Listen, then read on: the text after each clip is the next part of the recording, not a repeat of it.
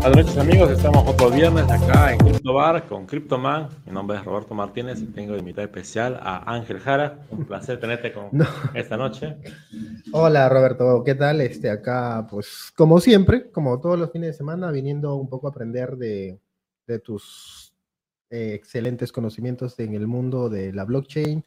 Y ahora conversar un poco sobre NFTs, qué es lo que, qué es lo que viene en el, en el futuro cercano, porque ya estamos, ya estamos escuchando. De hecho, hay muchos eventos esta semana a donde asistir. Seguramente muchos de acá de la comunidad estarán yendo a los eventos de la semana. Acá nosotros estamos en Perú, pero seguramente en sus países también deben tener este, distintos eventos. Y, nada, conversar un poco de, los casos de uso. Eh, quiero aprender un poco más de, cómo está actualmente la aplicación. Y, y, nada, un gusto estar nuevamente en el Crypto Bar con CryptoMan. Salud, salud, por, eso. Roberto. Tremendo gusto de tenerte aquí para conversar sobre los tokens no fungibles. Vamos a hacer un breve resumen, creo que ya lo hemos comentado varias veces, pero un token no fungible justamente es ese token que no se puede dividir. El simil más común era ese billete de 100 dólares que tú lo puedes dividir, ¿no? 10 billetes de, 10 dólares o el, el, billete que yo te puedo dar tú me das otro y vale lo mismo, ¿no? Entonces ese fungible, intercambiable, cambia radicalmente cuando es un token no fungible, que es un objeto único eh, que tú solamente lo puedes transferir, no puedes hacer un duplicado, no puedes hacer una copia, y que eh, clarísimamente está identificado el autor, o sea, el que lo mintió, y en este caso el tenedor, el que lo posee, el que, el que lo va a utilizar, el que lo tiene en su propiedad. Yo soy el autor de la obra de arte, para hablar un poco de arte, te lo doy a ti, entonces tú eres el tenedor. Me lo devuelves al próximo año, va acá, yo sigo, ahora soy el autor y también el tenedor. Y la obra de arte per se eh, está ahí, yo te puedo dar varias. Yo soy dueño de, todas las varias y tú eres el tenedor de una o de varias, la que yo te quiera dar. Entonces, eh, pero cada una tiene un ID como que diferenciado. No importa si la obra de arte es la misma. Y ahí está un poco la, la, gracia. Eh, el ID es único y el autor eh, se, se, enlaza con el autor. Digamos que esa sería la principal diferencia a los, a los otros cripto, criptoactivos, donde decíamos, este, si tú tienes un Bitcoin, yo tengo un Bitcoin, intercambiamos y pues seguimos teniendo un Bitcoin con su propio valor, ¿no? Entonces, Creo que desde ahí podemos eh, diferenciar un poco el, esto de la no fungibilidad, ¿no? La, la, lo que no se puede replicar, lo que si tú lo tienes y me lo pasas, eh, yo ya ahora soy el tenedor, pero posiblemente si tú fuiste el creador o tú fuiste el que, el que minteó el token, pues tú vas a ser el, autor, ¿no? Entonces, eh, por ahí creo que podemos aterrizar qué cosa sería un, un token, ¿no? Totalmente. Un token es un activo digital amarrado a un smart contract o contrato inteligente que le pone las reglas al token. Y el que lo creó es el que pone las reglas, pone las reglas del token. Las reglas que se imagine y puede hacer un contrato inteligente. En el programa de hoy vamos a ir dilucidando, viendo cuáles son las opciones, cómo se crea, quién es el, cómo verificar que es el autor, qué mercados existe. Vamos a ir desglosando todo este mundo de los NFTs. Perfecto. Y de hecho, este, tengo entendido que los NFTs partieron a partir del 2012, ¿no? Ahí. Eh, ¿Por qué? ¿Por qué nace esta, esta necesidad de, de, ¿Por qué nacen los NFTs? ¿Cómo, cómo, cómo, nació estas, estos primeros este, casos de uso? A ver, eh, un NFT nace al instante que uno se da cuenta que puede amarrar un activo digital a un smart contract. En ese instante, a nadie se le ocurrió pero se quedaron los NFTs. Que es un caso de uso eh, que, que, en ese instante no tenía sentido, que era eh, un objeto único. En ese momento solo se pensaba en criptomonedas, activos de valor que se pudieran replicar, distribuir, o sea, el propuesto real de la, de la blockchain. Pero nace con Ethereum, nace con smart contracts, y el propósito original era crear ese, ese, ese, ese simil con los activos únicos que existen en el mundo real. Eh, no fueron famosos hasta 2017 con el proyecto CryptoKitties y más allá en el 2019 con el proyecto los Bored Ape eh, y en el 2021 pasa algo histórico. se vende la primera obra de arte por un valor inimaginable hasta ahora en el mundo cripto, 69 millones de dólares por una obra de arte de un artista que trabajó durante un año, todos los días, creando una obra todos los días, y al final del año creó una obra gigantesca, un lienzo enorme con eh, todas esas obras, y lo puso en venta. Lo puso en venta en un, en una, en un, en, un museo, en un museo virtual, en este caso. Mm, y sí, sí, también he escuchado de este, de este caso de, de esta obra. Lo que sí es alucinante, eh, eh, al igual que en el arte, ¿no? Al igual que en el arte es un tema muy, muy, muy abstracto, seguramente como yo o ustedes como yo, como muchos, entender el arte y el valor que le puedas dar tú a, a, esto eh, y pagar 69 millones por, por, una obra, siendo el primer NFT. Entonces, creo que el, el, qué valor le puedas dar, eh, creo que ese es otro tema, esa es otra discusión que lo vamos a tocar más adelante, me parece interesante, pero yo quisiera aterrizar un poquito más y regresar un poquito más al, al, a la necesidad. Yo creo que esto parte por, por esa necesidad de, de tener algo, eh, algo verificado y que no puede, y puede ser transferible, sí, pero no puede ser replicable. Correcto. Mira, el primer caso de uso instantáneo lo veo en documentos. Por ejemplo, tu ID, tu pasaporte, tu DNI, es un, es un documento único y replicable y que lo, lo, ha emitido una autoridad competente, en este caso el, gobierno, ¿no? Eh, RENIEC, en el caso de Perú. Eh, y es un documento que te va a acompañar toda la vida y que te identifica como persona ante el mundo. Ese, ese primer caso de uso fue el que se pensó y que realmente tiene sentido usarlo. Y por supuesto, ese, esa misma solución funciona para muchos otros mercados, por supuesto que sí, el mundo del arte, de la música, de las entradas, tiquetes, en este caso de acciones también hay, eh, funciona y tiene múltiples aplicaciones en diferentes rubros y comercios. Este, este concepto de no fungibilidad posiblemente eh, eh, sea lo más importante, incluso es, que suena tan importante en el tema de identidad. O sea, eh, prácticamente nuestra identidad es un, eh, tiene que ser un, NFT, tiene que ser un token no fungible. Yo me, me, estoy poniendo en ese momento que tú estás comentando el, concepto, amarrar nuestra huella dactilar, nuestra huella dactilar y esto este, a un, a, en un NFT, en una blockchain de, de, de, un estado y aparte tal vez un blockchain mundial en la cual, este, porque actualmente hay casos, ¿no?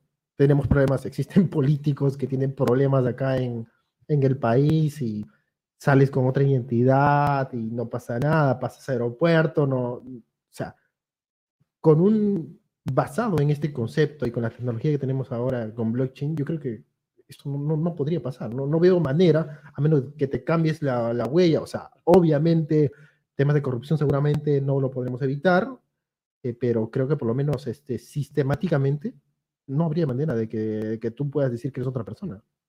Sí, pasa por ahí. El concepto de no fungibilidad y el concepto de propio de la blockchain, que es la trazabilidad, son dos instrumentos poderosísimos que nunca han estado tan al alcance de la mano de la humanidad. ¿ya? Y es, eso es demasiado poderoso.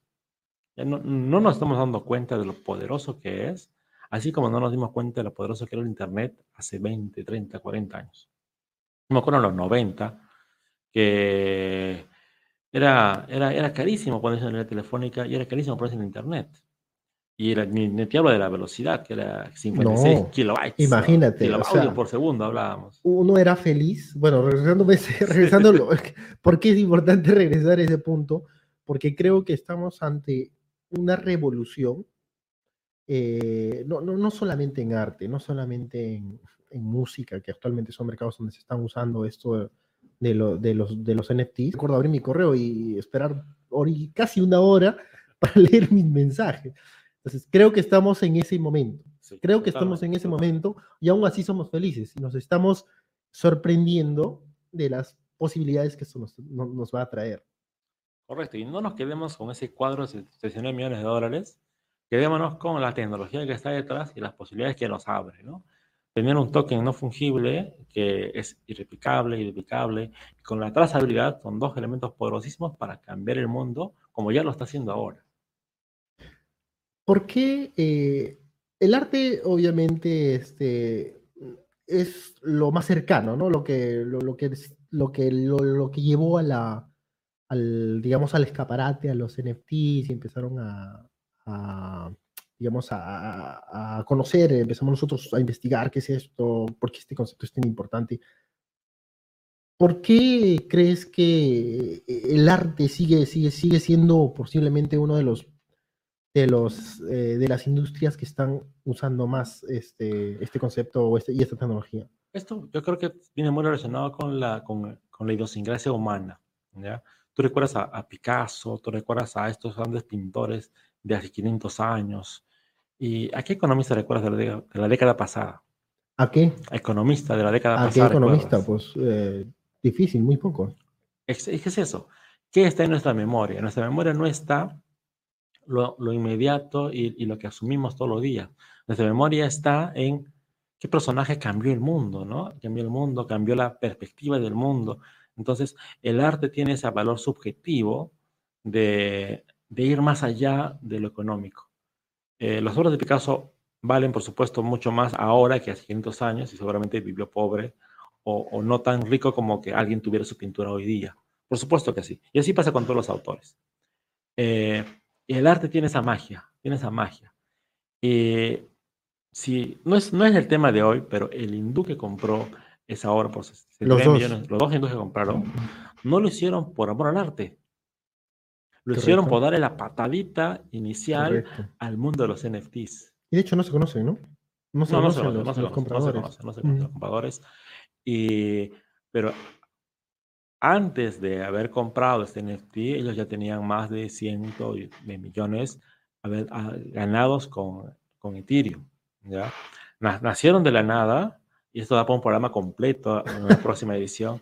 Nacieron de la nada, se metieron al mundo cripto en el año 2011, o sea, tuvieron una, casi una década para amasar una fortuna en cripto, y, eh, pero veían que el, cambio no se daba, ¿no? Y lanzaron esa pantalla inicial que reventó el mundo NFT 2021. Por supuesto que la burbuja ya reventó, ¿no? También, porque eso llevó a mucho FOMO, mucho FOMO a comprar cualquier cosa que se llame NFT, monitos, pedritos, perritos, lo que tú quieras NFT, y llevó una burbuja. Incluso eh, me acuerdo mucho que Jack Dorsey vendió su primer, tweet a un millón de dólares. Dos mil o un millón por ahí, sí. Sí, sí, Y hace este año, 2022, el que lo compró lo, lo hizo una oferta pública y las ofertas eran irrisorias, 100 dólares, 200 dólares. Creo que llegó a 2 mil dólares y cerró la oferta. O sea, de un millón de dólares a 100 dólares, o sea, era una burbuja, por supuesto el valor del recuerdo de un tweet de repente no vale lo que vale una obra de arte, ¿no? Entonces, pero no nos quedemos en ese caso de uso que es acaparar titulares. Quedémonos con la tecnología que sí está cambiando el mundo, que es la trazabilidad. Hay casos de uso para agro, hay casos de uso para compras estatales como Perú Compras, hay casos de uso para historial médico, hay casos de uso para todo lo que significa trazabilidad, documentación oficial, como este caso DNI, documentos, activos digitales, activos físicos como eh, acciones, seguros, tu propiedad de tu, auto, de tu casa. Entonces, estamos yendo hacia ese mundo tokenizado. Y creo que esa es la proyección a futuro, tokenizar todo lo que se pueda tokenizar. Tokenizar todo lo que se pueda tokenizar, como tú dices. Esto, yo también creo que eso es lo que va a suceder. Y pues sí, o sea, creo que ya muchas, eh, muchas celebridades son las que al final impulsaron el, esta, esta onda de el NFT, lo decías claramente ahí con, con, personajes tipo este Jack Dorsey, este, también sé que, que, sacaron muchos NFTs ahí por ahí, este Cristiano Ronaldo también se un NFT. Pero bueno, eh, yo quisi, quisiera aterrizar esta parte, eh, pero porque esto al final es justamente ese momento, ¿no? Ese momento, ese, ese acto, ese arte que no se podrá replicar, que sucedió en un momento como fue el, este, el tweet este, que, que salió el primer tweet y al final le dio un valor, le encontró valor, ya que el que lo compra pues eh, entenderá el valor abstracto, subjetivo, pero es lo que, lo que justamente hace al tema este artístico y demás. Vale, perfecto. Entonces, eh, creo que con eso eh, definimos o se, se, puede definir claramente y diferenciar un poco entre los activos fungibles y los no fungibles, que son dos corrientes que tienen utilidades distintas. ¿No? Ahora sí yo, yo quisiera tocar el tema, ¿por qué eh, muchos creían en algún momento y decían, pues, este, oh, salió ahora NFT, ya no necesito este, hacer un, este, tener mi arte físico, ahora soy tal vez un diseñador, un creador digital, y saco mi NFT y lo van a comprar. ¿Por qué pasó ahí? ¿Por qué, por qué se vino esa burbuja de que con los NFT se solucionaron los problemas y me hago, este, puedo ser artista, pero me hago rico y punto. ¿Qué pasó ahí? Es el poder de la prensa y el poder del amarillismo. Y yo te voy a decir algo inmediato. Ahorita han salido en las IA, unas inteligencias artificiales que están haciendo diseños.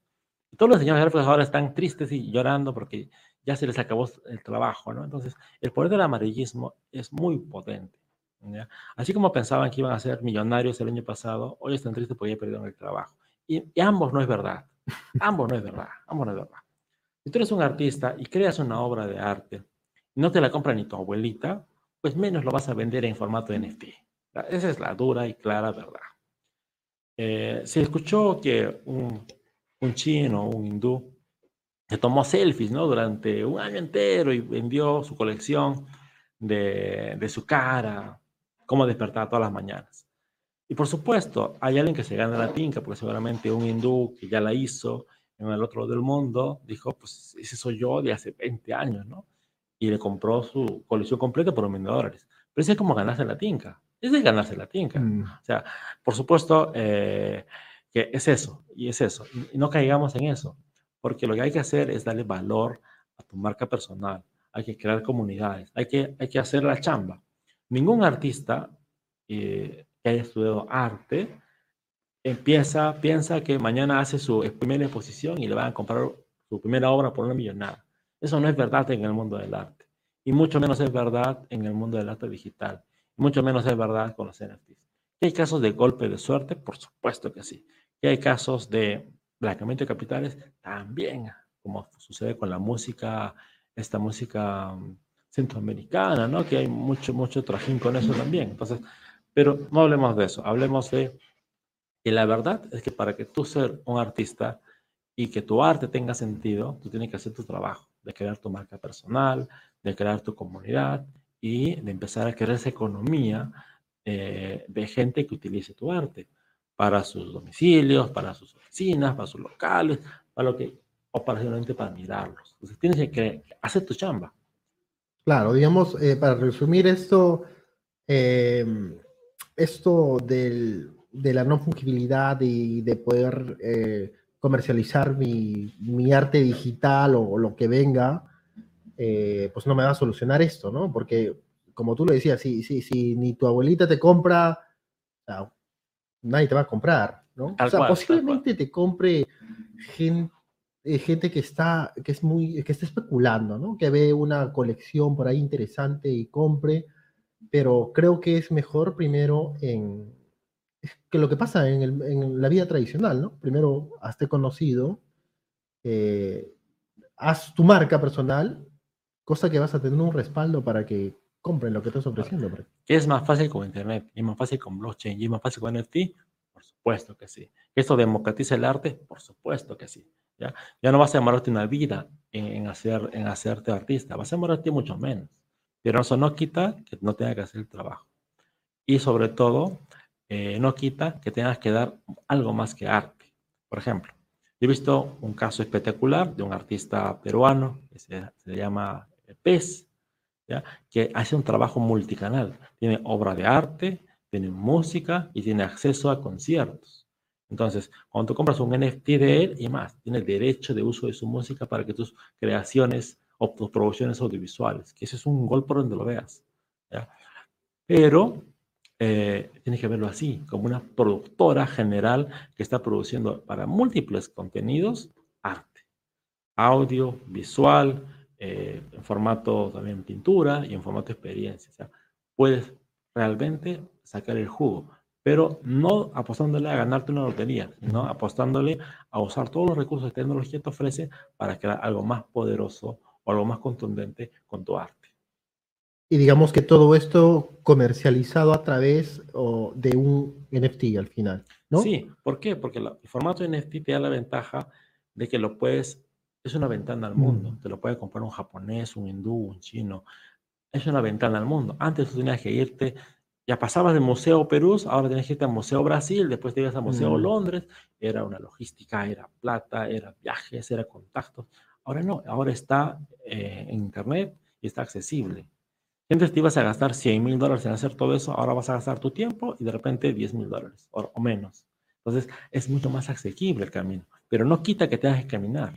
No quita que tengas que caminar. Vale, perfecto. Me, me parece alucinante todo esto. Eh, ahora, metámonos en los, en los mercados. O sea, ¿dónde busco, dónde encuentro, dónde publico? Ya, genial. Buenísima pregunta. Eh, básicamente, hay demasiados mercados para todos los gustos y todos los monederos. Lo vamos a categorizar. Tenemos un mercado abierto, donde está el más chiquito y el más grande, donde puedes encontrar una obra de 10 centavos de dólar a, una obra que vale millones. Literalmente, eh, la obra eh, esta que te hablamos de Señor millones de dólares se vendió en OpenSea. ¿ya? Eh, OpenSea, ¿no? Sí, OpenSea. OpenSea, digamos, el más conocido. El más, más conocido, donde cualquiera puede publicar su, su colección de, de, lo que sea. Sí, es Mercado Libre. Hasta encuentras las gratuitas en forma de airdrop o las que cuestan nada, un clic, y las que cuestan 10 centavos. Todo está en, en OpenSea. OpenSea. Es el más grande y Mercado Libre. Ahora pasamos a un mercado un poco más selecto, eh, como Rarible. Rarible es un mercado en el que la comunidad te valida como creador de, de contenido, creador de arte. ¿no? Entonces, tú mandas tu arte, eh, interactúas con la comunidad y con en esa interacción vas a ganarte la buena pro o el, voto y la comunidad te va a aceptar y te va a permitir subir a la galería. Por eso tienes que ser activo en sus redes. Eh, por supuesto que el arte ya es más curado, ya no encuentras de todo, ya se reduce, porque tiene que estar activo. El costo es ser activo. Luego tienes una comunidad como Super Rare. Super Rare, imagínate que es un museo exclusivo donde solo entra por invitación. Ya, él tiene un consejo y ese consejo tiene que, tiene que pasar un proceso de admisión. Es mucho más selecto. Por supuesto, ahí no vas a encontrar nada barato, ahí todo es caro, entre comillas. Digamos, es este, un club de artistas, o estamos hablando de arte principalmente, estamos hablando de un club en las cuales este, son puros artistas top, ¿no? Sí, imagínate, tú, si lo hacemos un simil con el mundo real, vas al, al Museo Louvre, al Louvre que está en Francia, no cualquiera va, a exponer ahí, entonces tiene que pasar una curaduría, tiene que pasar una selección. Es igualito, en Super Rare tú pasas una selección. Entonces, eh, para llegar ahí, has pasado un camino, ya eres un artista, si no consagrado, pues que está en buen camino, encaminado a ser un artista grande. Y así como esos ejemplos, hay, hay bastantes más, ¿no? Pero digamos que son esas las tres categorías. Hablando de arte, porque otro mundo es el de música, otro mundo y así, así. Cada mundo tiene sus propias, digamos, mercados. Claro. Y, y uno, o sea, para, para hacer una, una, recomendación total inicial a cualquiera que quiera meter, empezar a vender, OpenSea, digamos que sería la primera opción. Bueno, hay muchos markets de, de, NFT, pero digamos que OpenSea eh, fue la que es más conocida y, y tú recomendarías que lancen ahí. Eh, o hagan su drop, ¿no? Le llaman al lanzamiento de... Sí, hagan su drop, pero antes yo recomendaría que piensen mejor el proyecto de NFT. Antes de lanzarlo al aire, o sea, por supuesto, si vas a hacer tu piloto, lanza tu primera colección, haz tu piloto, haz tu prueba piloto y lanza en, en OpenSea la primera colección que tengas. Y ahora, ¿qué haces lanzándolo? No es que la gente mágicamente va a llegar a tu colección y te va a comprar. Tienes que hacer el trabajo de marketing es generar una comunidad, ofrecerlo, tocar las puertas. Y OpenSea es un mercado inmenso donde encontrarte es como una aguja de un pajar. Entonces, eh, tienes que hacerte visible, tienes que ganar esa visibilidad. Y ese es trabajo un poco más de marketing. ¿Qué hace eh, que, qué hace que yo no pueda copiar? Porque al final es un JPG puesto en, en estos markets, ¿vale? ¿Qué hace lo, cómo debería pasar o cuál es el proceso en el cual eh, una persona, imagínate que yo, yo voy me, me, gustaron porque hay muchísimo este NFT, arte interesante que, que uno dice, pues, o sea, esto está interesante. Porque es que la gente, pues, si yo me lo puedo bajar en un JPG, al final es un JPG subido, me lo bajo y entiendo que lo puedo, lo puedo mintear. Sí, a ver, el objeto digital, el activo digital es, está normalmente en un IPFS o en un servidor público, que es totalmente descargable. Es más, había un meme hace un tiempo, a principios de año, que descárgate todo OpenSea, pesaba un tera. Acá está el link del BitTorrent para que te lo descargues, ¿no? Y, y era verdad, te lo puedes descargar.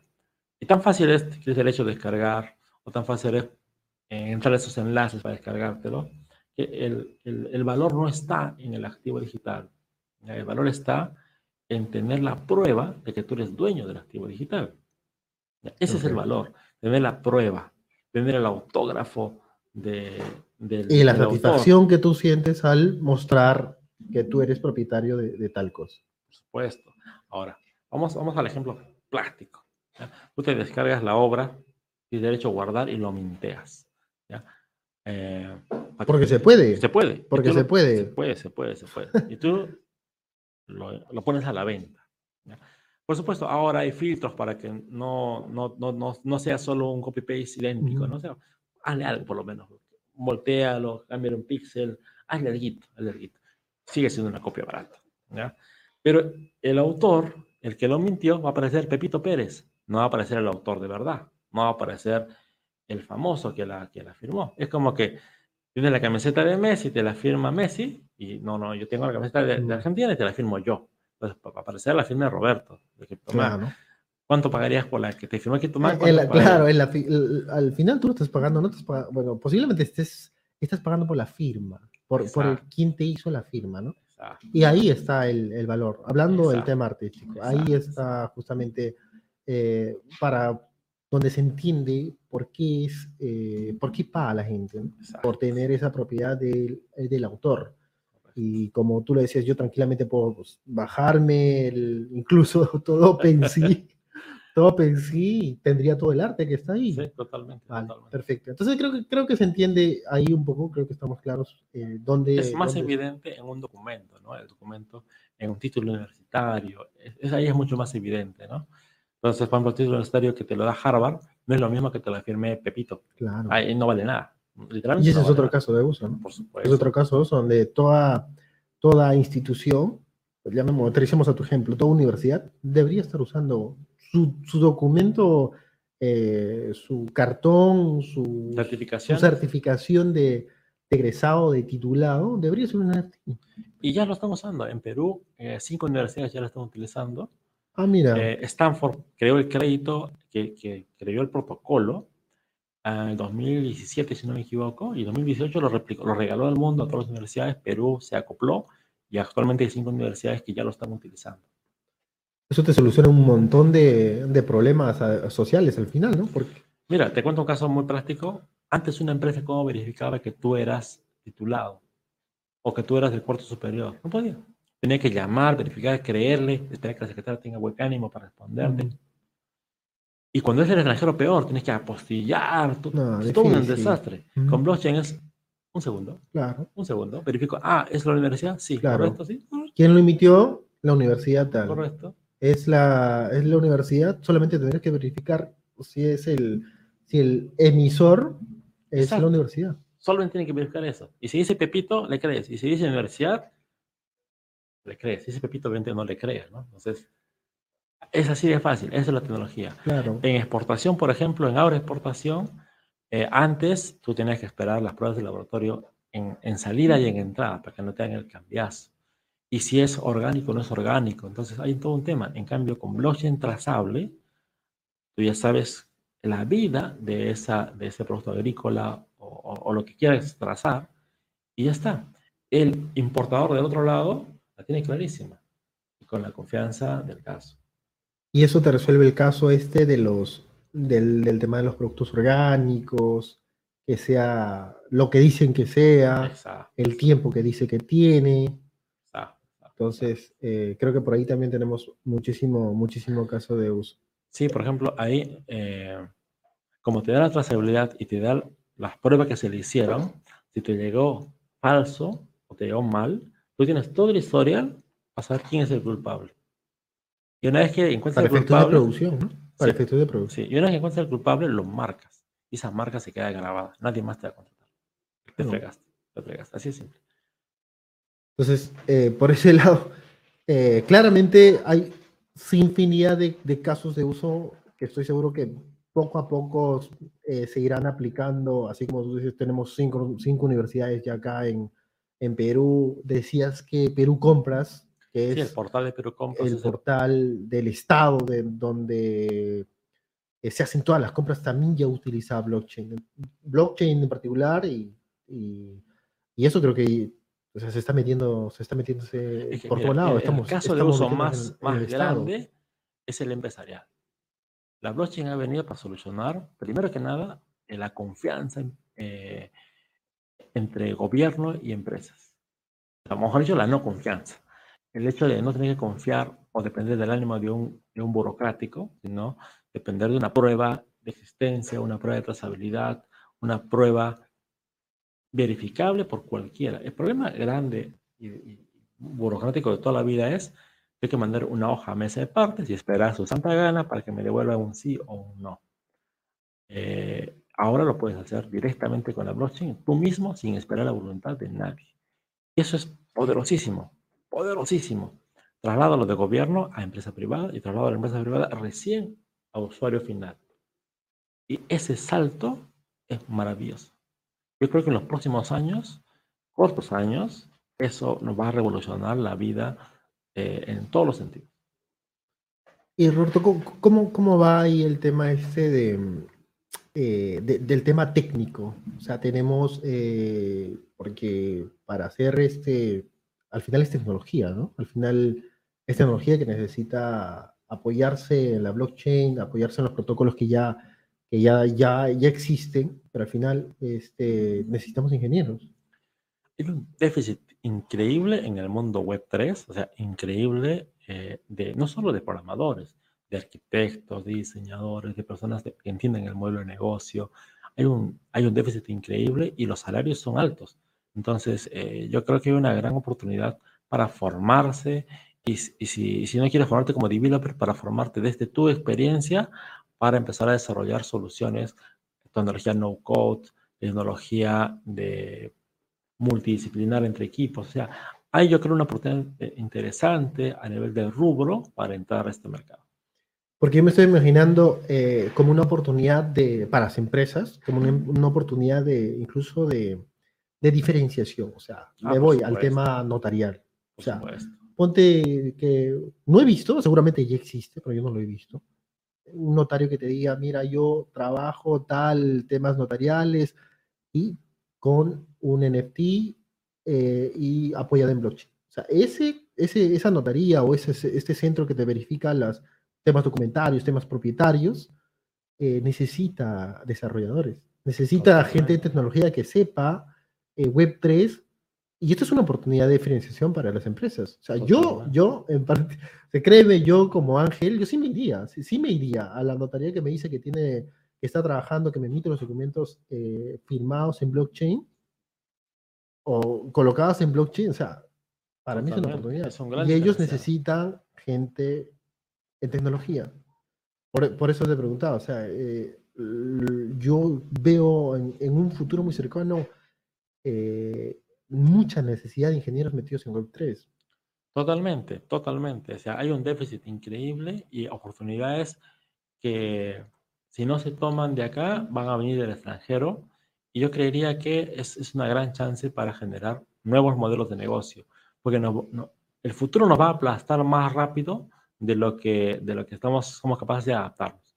Entonces lo que tenemos que hacer es estar un pasito adelante o por lo menos tener esta visión para para ir hacia ese camino. Y no son los desarrolladores, ¿ah? es, abierto, tú eres doctor, tú eres abogado, mm. métete a aprender el concepto y, buscamos desarrolladores. Incluso tú mismo lo puedes hacer el piloto, tranquilamente. Eh, recordar que por, por, ahí, como lo decíamos al inicio, estamos en una parte muy inicial eh, de lo que era Internet en su tiempo, ¿no? Estamos, eh, estamos entrando a esta revolución en la cual tampoco todavía no somos conscientes de lo, del, del impacto que esto va a tener, no solamente en temas, este, temas de arte, no solamente en temas eh, de propiedad, de identidad. Yo creo que van, va a afectar muchísimas industrias, así como es el tema de las criptomonedas, así como en este caso de los, de los NFTs. Entonces creo que de nuestro lado, por lo menos que en, en que, que, generamos tecnología, que, que, estamos por lo menos metidos, toca... Pero un cambio importantísimo que yo creo es tu hoja de vida. Tu hoja de vida, que es tu currículum vitae, uh -huh. eh, si estuviera en blockchain, trazabilidad, yo como empresa verifico en un instante que estudiaste acá, que tienes esta experiencia laboral y tienes estos skills verificables por otras personas. Eh, al, al, contrario, el que, no tiene, el que no tiene eso, lo voy a demorar. A ver, llama, verifica que fue, todo es verdad. Tres días de burocracia contra un minuto de tecnología. Ahora, acá está la clave. La clave está que en unos años, cuando yo tenga que analizar miles de currículums, no voy a demorarme tres meses en analizarlos, me voy a demorar un día en elegir bien el criterio de búsqueda mis ingenieros acá. Entonces, la oportunidad laboral o análisis de currículos vitae, de CVs, de resums, es grandísima. Y en Litus tenemos la oportunidad poco de darle a las personas ese, esos skills diferenciables, aumentar su currículum, aumentar sus habilidades, para que en un futuro sean seleccionables por empresas que usen esta tecnología y cambiar su vida, porque esas empresas no te van a pagar lo mismo que ahora, van a valorar los skills que tú vas a tener. Entonces, creo que la oportunidad de negocio y la oportunidad de adelantarse al futuro está ahí, en educación. Educación verificable, trazable, habilidades verificables, trazables, no solo por un examen, sino por otra persona y eh, cómo lo aprende, cómo aprende, ¿no? Yo, yo, te voy a poner un caso de uso en, eh, o un, una pregunta al caso de uso que, que, que, hiciste. Vale, perfecto. Pero ¿cómo metemos? O sea, me voy a mi historial. Yo tengo mi hoja de vida, he estudiado en esta universidad, en este colegio y tal. ¿Cómo meto esa historia de hoy? O sea, todo lo de hoy atrás. ¿Cómo meto esa historia a blockchain? Porque mi universidad eh, posiblemente entre a blockchain, pero mi colegio y todos los lugares que yo he estudiado, sea, creo que... Ah, ya. Hay, un, hay algo súper relevante que es información relevante. Uh -huh. Cuando un reclutador ve tu CV, no le importa el colegio que estudiaste. Uh -huh. Le importa los últimos tres años de tu actividad académica. Si tu título es mayor a tres años, está bien. Pero si no has hecho nada los últimos tres años, tú ya estás con un paso atrás. Naces con una desventaja. Entonces, yo no me preocuparía por mi celular hacia atrás. Me preocuparía por lo que es demostrable hoy para futuro. Claro, eh, perfecto, ese lado sí lo entiendo, pero yo me estoy, yo me estoy imaginando en el, en el, estamos en un punto en que los, me voy, imagine, yo me estoy imaginando en un mundo blockchain metido, blockchain con NFT, con todo lo que venga, a los niños que nacen en los futuros, los futuros años.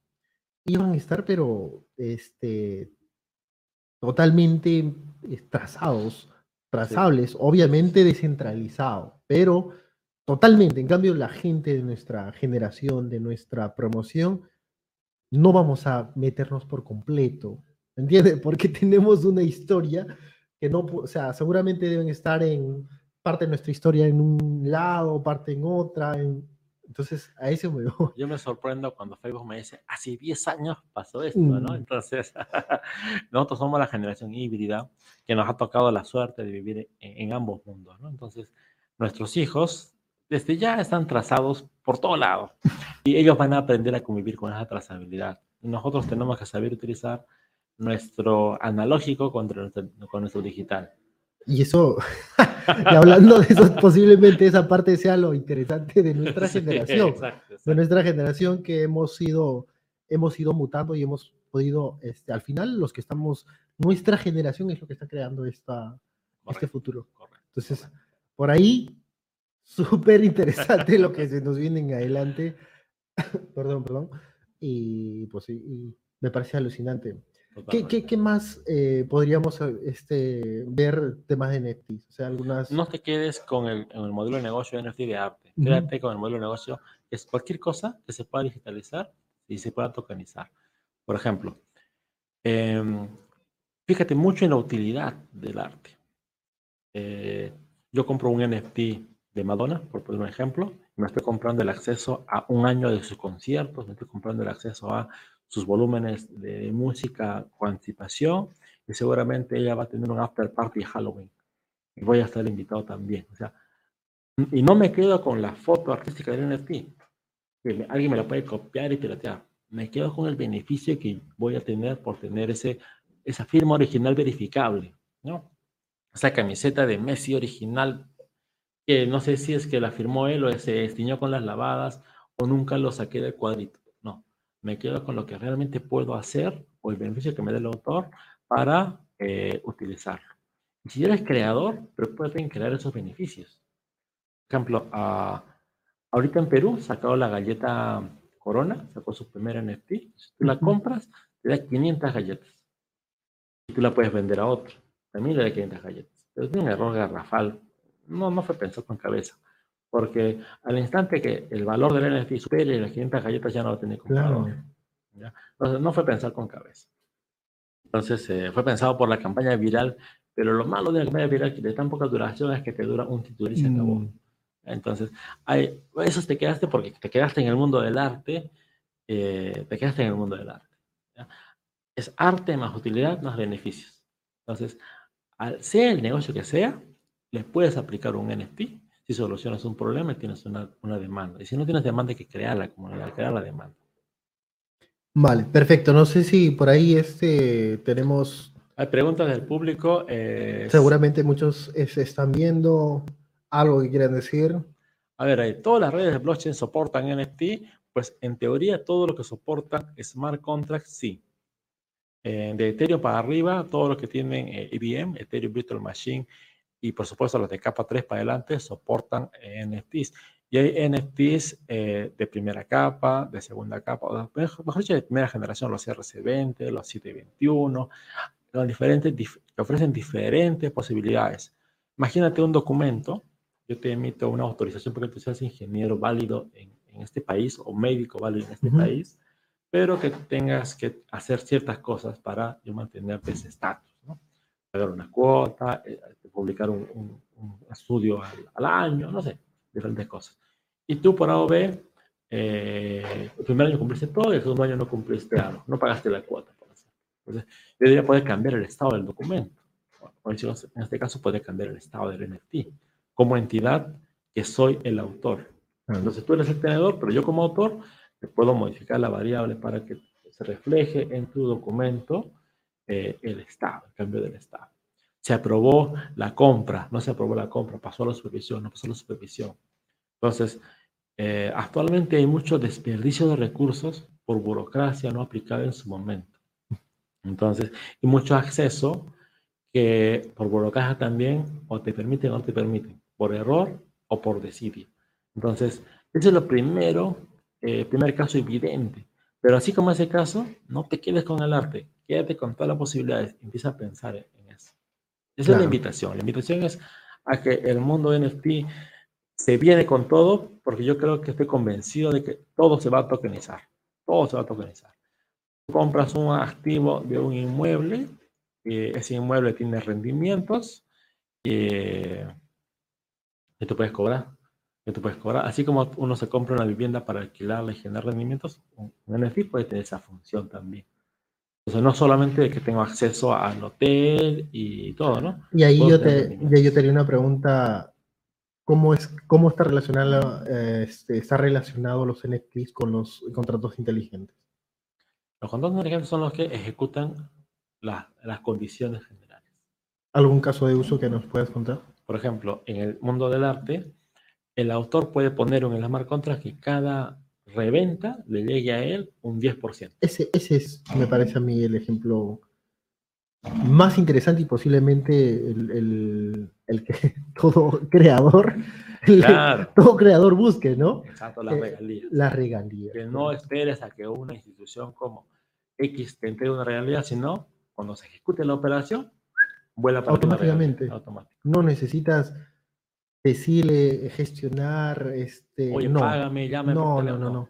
Automáticamente. Eso, eso, creo que esos son los puntos este, que, que, que, todo, eh, toda persona, una herencia, persona una herencia que, reparta en partes que yo quiera a, mis herederos, automático. Genial. Automáticamente. eso es, eso es. O el esfuerzo de mi trabajo que creemos esta, esta obra de arte o este, este, este, gran video, este curso, y que cada uno le toque la parte que le corresponde según se vayan vendiendo, sin esperar burocracia, cuentas, cobrar pagar, y sin que la persona se pueda escapar. Entonces, esa es una maravilla absoluta para personas y más para empresas también. Absolutamente, absolutamente. Qué genial, qué genial esa parte donde, donde no solamente es el tema de no fungibilidad, sino de ponerle condiciones. De, y eso, bueno, ya hablando en temas técnicos, eso lo, por eso, por eso también se hizo muy popular este, eh, la blockchain de Ethereum, ¿no? que te permitía justamente los contratos inteligentes y en base a ello este, hacer este smart, smart contract en, en NFT. Correcto. Ahora hay una, una gran creencia que es que el smart contract lo hace todo. Y no. A veces tiene que recibir información de oráculos, a veces tiene que mandar a ejecutar off-chain. ¿Qué significa? Fuera del mundo virtual. Por ejemplo, imagínate que hagamos una gran apuestas por el mundial. ¿ya? ¿Quién tiene el resultado? El resultado la FIFA. Hay que leer un oráculo de la FIFA que nos dé el resultado. Eh, eh, y después hay que en el caso de la rifa es bien fácil porque reparte la tesorería y distribuye, ya pasa. Pero ¿qué pasa si tengo que hacer eso en registros públicos? Entonces, hay la orden para que el abogado haga la distribución y está trazable la orden. O sea, no se puede negar que no recibe la orden. Que no fue notificado. Fue notificado y acá está la prueba. Entonces, el, el abogado es el que ejecuta la transcripción de registros públicos de, según los designios del smart contract. O sea, hay ejecutores off-chain hay oráculos que informan al, al smart contract. Entonces, cuando diseñamos nuestro proyecto blockchain, pensemos en todas esas cosas. Genial. Y no sé si, si tenés, tenemos alguna otra consulta, algún otro comentario. Recuerden que pueden dejar sus comentarios, consultas, para ver si lo, si lo comentamos acá con, con Roberto y, Ahí tenemos una. Ah, mira, esta es la última pregunta por el tiempo, pero me parece súper interesante esto de dominios ETH. ¿Qué son, qué son, son NFT? O sea, a ver, un dominio ETH, un dominio ETH, perdón, es, es un DNS. Mm. Es convertir esa wallet gigantesca en algo legible, ¿no? Angeljara.eth, Cryptoman.eth, Leadfoot.eth.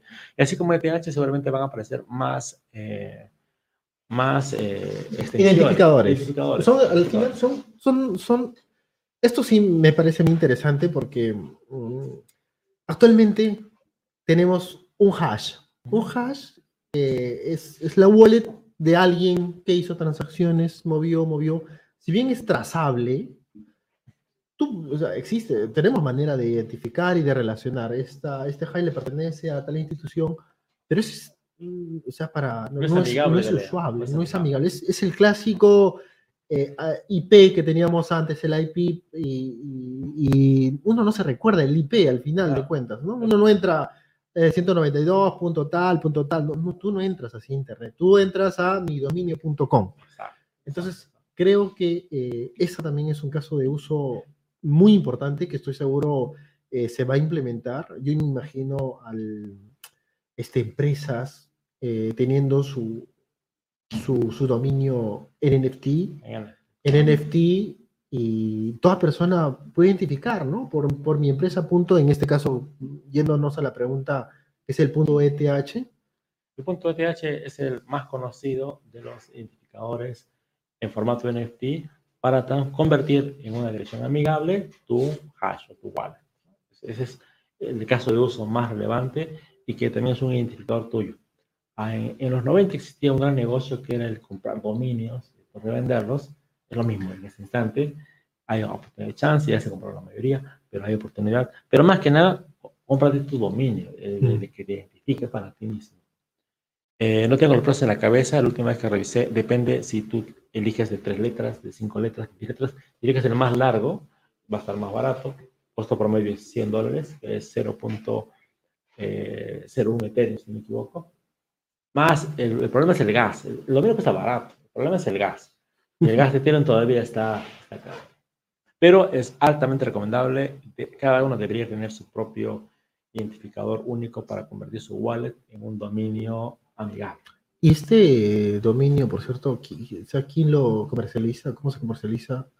Ah, eh, está con ns, ns.eth o ns. Vamos a poner el link en la descripción. Vamos a ver los pasos para poder comprarlo comercial la red de Ethereum. Es NFT de la red de Ethereum. De la red de Ethereum. Sí. O sea, pero ya vale, pero eh, ¿lo puedo comprar dónde está? En la red. La red de Ethereum. O sea, por ejemplo, no puedo comprarlo tipo GoDaddy. No, no, no. De hecho, de hecho, eh, no, si tú lo pones en un navegador, no funciona. No funciona. ¿ya? Tiene que ser un navegador compatible con eh, dominios Web3, como Brave, por ejemplo. tú le configuras un hosting o un IPFS y va, a poder dirigir. Tú lo puedes usar como identificador para tu dominio, para tus wallets, para tu para lo que tú quieras, porque puedes, tienes control de tus DNS. Entonces yo lo utilizo, tengo mi billetera para Bitcoin, tengo mi billetera para Ethereum, tengo mi billetera para, para, para, y también redirige hacia mi web. También. Genial. Súper.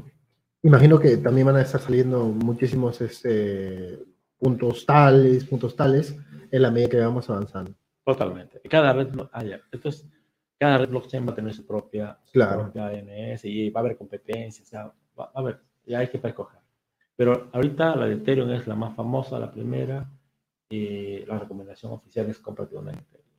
Buenísimo. Bueno, Roberto, creo que estamos sobre el tiempo te dejo para que te despidas de esta.